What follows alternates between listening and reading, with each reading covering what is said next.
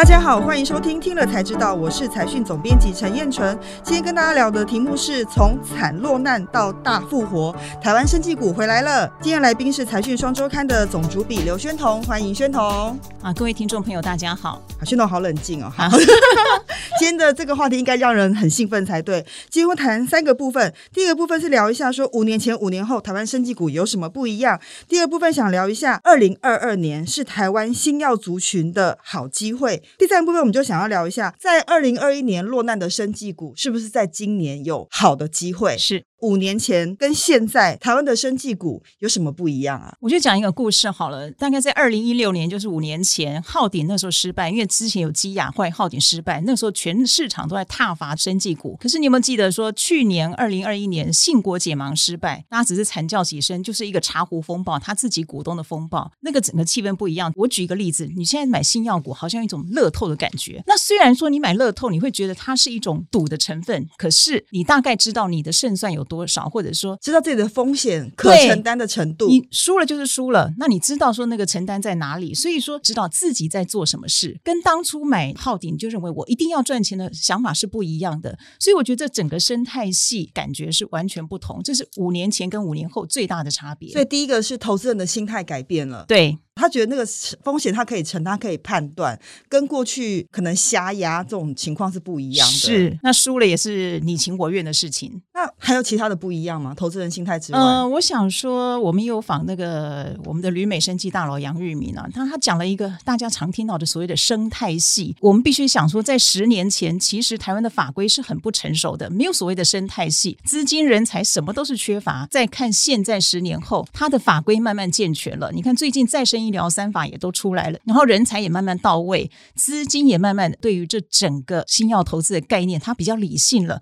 那我觉得这种东西就是整个生态系越来越成熟。而且我觉得有个特别的地方是，最近有非常多的呃产业大咖加入到投资生计的领域里面来。是，其实那我们写过很多次嘛，包括北极星。包括台康生，台康生，嗯，背后都有很强大的金主作为后盾，这对整个生技产业来说，是不是也产生一个结构性变化的重要指标？那绝对是的，啊因为之前我们再回到五年前那个时候，你会觉得生技大咖他都不愿意投入，因为他们会一直觉得说，我做电子产品，我今天进去，呃，下半年、明年后年就出来了。可是，在生技，他会觉得五年、十年看不到，那我怎么对我股东负责？可是现在呢，你看得到，就是说这几个北极星的陈贤哲，或者是说郭台铭。啊，他们这些都开始把这个钱放到生技股，而且是新药或者是呃 CDMO 这些研发上面，所以你可以看到他们的心态在转变，他们开始可以接受需要时间的投资，那有资金带头，后面就比较容易有这个新的资金一直蜂拥而入。所以投资人心态，然后产业大咖，然后环境结构看起来都比五年前对成熟非常多。对，这是台湾新药产业蛮好的机会。这次为什么要讨论到台湾制药新药的这个产业？是因为台湾制药新药产业的市值在台股里面，应该说在生技指数里面的占比越来越高。是耗点失败之后，二零一七、二零一八、二零一九，那个是募资的冷冻期。那我们的所有的那个新药股或者制药股这些，他们的整个市值就停在那个地方，大概就是连续三年大概只有三千八百亿左右。可是到去年二零二一年底，大概已经到了八千多亿，占整个生技产业的比重从四十八趴一直到现在已经到六十趴以上了。代表说它的重要性越来越大，是被注意了，被看见了。对，那这次其实宣统访了那个旅美的生技的前辈。杨玉明嘛，我觉得其实机会非常难得。杨玉明在产业界有相当的代表性，是不是可以请宣彤先介绍一下他？杨玉明是何许人也？对台湾生技业的期许跟看法又是什么？我想杨玉明他是我们的旅美生技大佬，应该是华人做到国际大药厂非常高的位置。做到罗氏的全球技术营运总裁这个位置，那所以呢，他的眼界就会比别人更宽广，因为他管的是一两万个员工的。那他也从国外的经验回来看台湾。那最重要的是，二零二一就是去年的年初，大家会注意到他创办的一个任力任力任力这家公司做 CDMO，他是希望做高门槛的 CDMO，强韧的韧，力气的力。对这家公司，它一开始首轮募资就八亿美金，这在全世界里面，大概也是。蛮排前面的。台湾产业应该非常的羡慕吧？对就是所以。对，但他也讲到一个重点，就是说，其实你在国外跟人家讲新药，人家还看不见台湾的新药。但是讲到 CDMO 这些制造，大家就会想，哎，台湾制造能力很强。呃，他只是在告诉我们说，我们越来越多的新药被培养出来，人家就会看见。就像我们当初人家看到我们的制造，然后愿意投我们的 CDMO，未来可能会慢慢看到我们的新药，然后愿意在这个新药方面投资台湾。他又给我们两个建建议哈，给台湾产业两个建议。譬如说，第一个讲说，他觉得 EQ 要赶上 IQ，这个概念很不错，可以解释一下吗？他的想法是什么？呃，台湾人很聪明，大家都知道。所以 IQ 很高，我们的医生什么那些科学家都很厉害。可是呢，在生技制药，尤其是新药这个研发，一定要跨领域，工程师啊，你现在又有 AI 大数据，然后你又要有这个生物化学，什么都要。可是你不可能一个人可以统领全部，你什么都懂，不太可能。哦他的意思是说要跨域人才的整合。对跨域的整合要 EQ，你今天科技要进入生医，为什么这么久大家都觉得自己最强？专业可以自信，但不可以太傲慢。那他只是觉得说这方面一直有改进，但是 EQ 还是要再加强，就是你要团队合作，你要怎么样容纳别人，自己要有自信，但是也要容纳别人的意见。他觉得这一方面台湾还要稍微进步。那第二个部分有提到说，他觉得台湾应该要培养权威的分析师。是，他是跟我讲说，在美国大概随便抓有一两打权威的分析师，二三十位啊。这些分析师他必须有足够的这个知识，他是非常专业的。第二个，他们非常的正直有胆识，他会分析，但他不会被任何人操纵。比如说，今天这家公司他做法说，他可以一针见血点出你的问题，然后让大家知道说，哎。哦，原来有这样的一些问题，那我全民的知识就可以往上升。这样的一个权威分析师，台湾应该是要培养，可是绝对不是一年，可能是五年、十年。那你如果台湾的风气不愿意接受这样一个职位，而且又是可能是高薪的，这个生态系就很难培养出来。了解。那其实接下来我们就想要聊一下，说为什么我们在今年二零二二年要重新来看看一下台湾新药族群的发展前景，它为什么越来越重要？股价表现可以期待吗？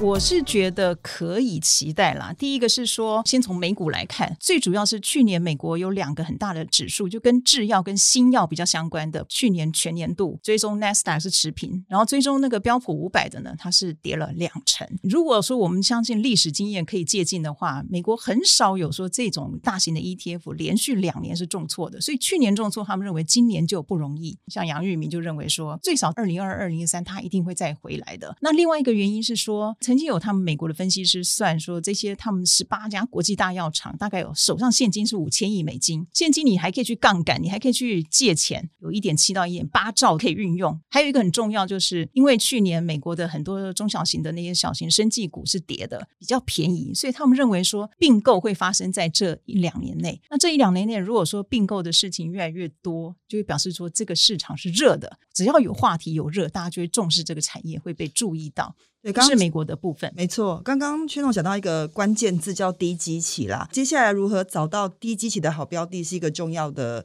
方向。那生技也产业也是一样。对，那刚刚薛总讲完了这个美股的部分，那现在回来看台湾的部分。这次其实我们访了古月涵哈，他有谈到说，到底外资怎么看台湾的生技产业？他们其实有一些有趣的统计数字，宣同事帮我们分享一下。其实他那个统计哦，他们是统计三十五家新药公司，大概在那个浩鼎那件事，他们开始注意到台湾，就有慢慢的买，可是那个金额都还是很少。这两年，二零二零、二零二一才开始买的比较多，虽然数字不到八亿美金，对就说累积外资买这些还不到八亿美金，可是它数字确实是往上的。我看一下那个这个统计数字是外资对于台湾的新药族群的这个持股金额，从二零一零年基本上是不到一亿美金，到二零二一年的时候到七点六亿美金，它是是结算到二零二一年的九月份啦哈。那如果从这个趋势来看，是持续在成长的。那另外一方面，也是因为整个新药公司的平均营收也是持续大幅的成长，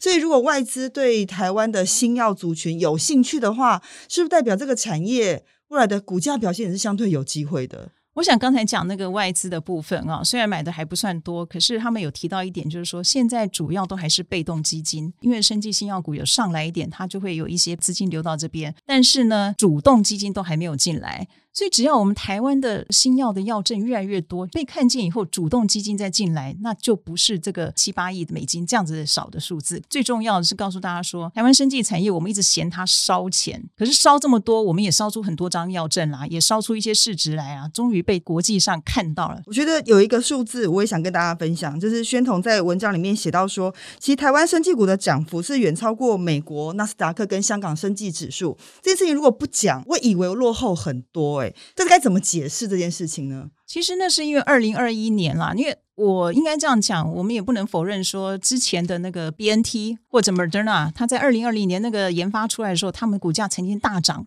然后大涨以后当然下来，下来以后就会拖累一些纳斯达克的这个生技指数。这个其实结构是不同的，我还是强调说，台湾因为很小。所以它的基期低，它涨得多是正常。另外一方面，我们去想，它一定是有东西才会涨。如果说它没有东西，它凭什么涨？所以我觉得这一点最重要，还是在于我们被看见了，然后低基期这个这个优势在。是我补充一个数字哈，就是说从二零年到二二年，台湾生技医疗指数是涨了五十三个 percent，纳斯达克生技指数是二十三 percent 的涨幅，香港上市生技指数是四趴的涨幅，代表说我们虽然基期低，但我们爆发力很不错。但接下来。如果我们要走向国际市场的话，我们可能就要进一不跟国际接轨，然后整个产业都要向上升级。对，如果是以新药来说，就是你要有更多的畅销药，更多的新药的药证，尤其是拿 FDA 这种指标性的市场。如果说你有越来越多这样的药证，那一定就会被人家看见。就像我们之前有宝林啊、有智勤、有中裕这些新药，可是那时候大家都不觉得怎么样。可是这两年你会发现，合一的授权或者药华药的药证，还有益达的药证，这些慢慢的都在 FDA 上面呃显现它的成效。杨玉明是这样认为的，他认为五到十年内台湾一定有所谓的畅销药，所谓畅销药就是可以卖全球市场，卖全球市场，而且卖十亿美金。他认为这个东西是累积的。你现在看到的药华可能是过去十年的努力，那他觉得这个速度会越来越快。那只要台湾有多一点畅销药的药证，就会被世界看到，那整个能量就会上来。对，我觉得反走过必留下痕迹啦，就所有努力是不会白费的。好，接下来部分我们就要想要聊一下，其实，在二零二一年的时候，其实有台湾有几档这个。生技股跟新药股其实是落难的啦，可能发生火灾，或是有一些被呃看空之类的。这些落难生技股在二零二二年的时候，会不会有好的表现呢？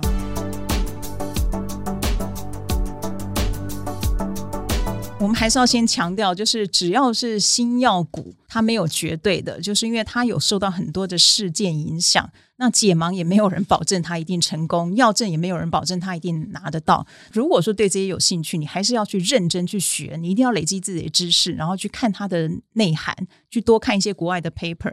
那您刚讲到说，去年落难的，今年有没有机会？我相信一定是有机会的，至少它会被注意到。尤其我们我们讲说，今年年初好了，国鼎不是因为一个解释很不清楚的一个解盲涨了又下来，可是它可以告诉你说，这市场还是有热度，大家有注意到。那同样的这几档，就是说去年比较不好的，呃，我们应该讲不是不好的。我们先举一个人心好了，嗯。人心去年它其实股价曾经到三百多块，然后在瞬间又掉到一百一百二、一百三吧，而且在短短三个月，因为它曾经是台湾第一家申请创新版的，可是它申请之后三个月之内它又自行撤件。新贵的投资人最想要的就是你能够上市上柜，那我就比较好流通。可是它马上三个月之内又回来，所以它的落难是落在这里。但事实上，它的药有没有落难？没有，它还是在一直往前进。那只要今年有一些数据慢慢的出来之后。而且最重要，他后来决定子公司到海外上市，到时候是谁认那些股票？还有呢，就是其中分析数据还不错，可能就有授权，因为这个东西一直传言很多。